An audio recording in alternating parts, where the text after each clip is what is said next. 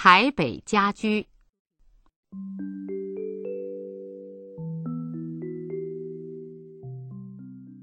长安米贵，居大不易，原是调侃白居易名字的戏语。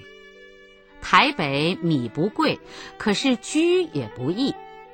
三十八年，即公元一九四九年左右来台北定居的人，大概都有一个共同的感觉，觉得一生奔走四方，以在台北居住的这一段期间为最长久，而且也最安定。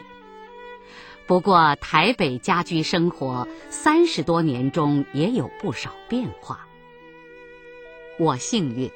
来到台北三天就借得一栋日式房屋，约有三十多平，前后都有小小的院子，前院有两棵春蕉，隔着窗子可以窥视累累的香蕉长大，有时还可以静听雨打蕉叶的声音。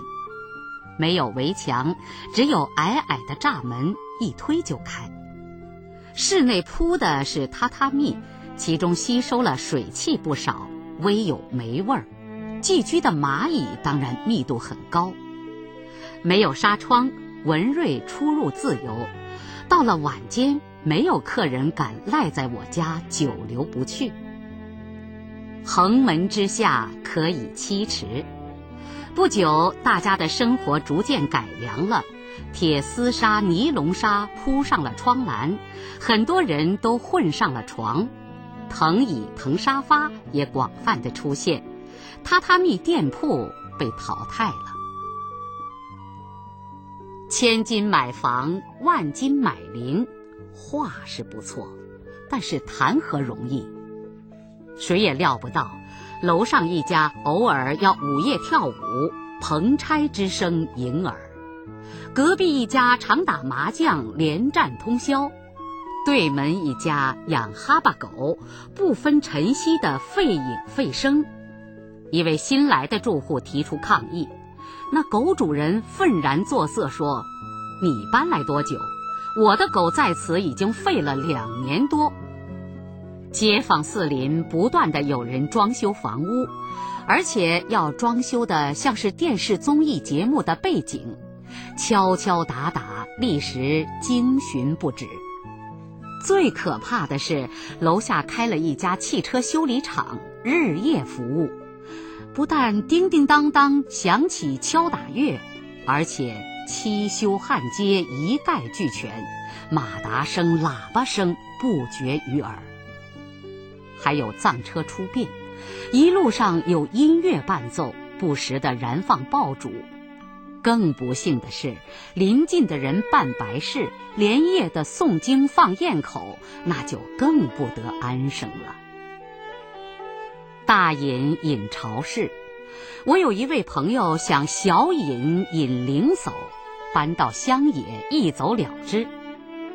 但是立刻就有好心的人劝阻他说：“万万不可，乡下无医院，万一心脏病发来不及送院急救，他就要中道崩殂。”我的朋友吓得只好客居在红尘万丈的闹市之中。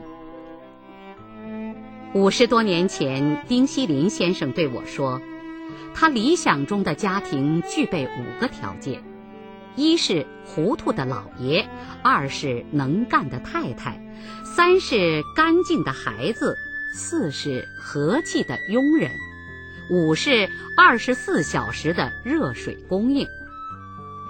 这是他个人的理想，但也并非是笑话。他所谓糊涂，当然是小事糊涂，大事不糊涂。所谓能干，是指里里外外、上上下下。一手承担。所谓干净，是说穿戴整洁，不淌鼻涕；所谓和气，是吃饱喝足之后所自然流露出来的一股温暖。至于热水供应，则是属于现代设备的问题。如果丁先生现住台北，他会修正他的理想。旧时北平中上之家讲究天棚、鱼缸、石榴树、先生、肥狗、胖丫头，那理想更简单了。台北家居无所谓天棚，中上人家都有冷气，热带鱼和金鱼缸各有情趣。石榴树不见得不如兰花，家里请先生则近似恶补，养猫养狗更是稀松平常，病了还有猫狗专科医院可以就诊。胖丫头则丫头制度已不存在。遑论胖与不胖，说不定胖了还要设法减肥。台北家居是相当安全的，舞动长刀扁钻杀人越货的事常有所闻，不过独行道登门抢劫的事是少有的。像某些国家之动辄抢银行、劫火车，则此地之安谧。甚为显然，夜不闭户是办不到的。好多人家窗上装了栅栏，甘愿长受铁窗风味儿，也无非是戒慎预防之意。至于流氓滋事，无地无知，是非之地少去便是。台北究竟是一个住家的好地方。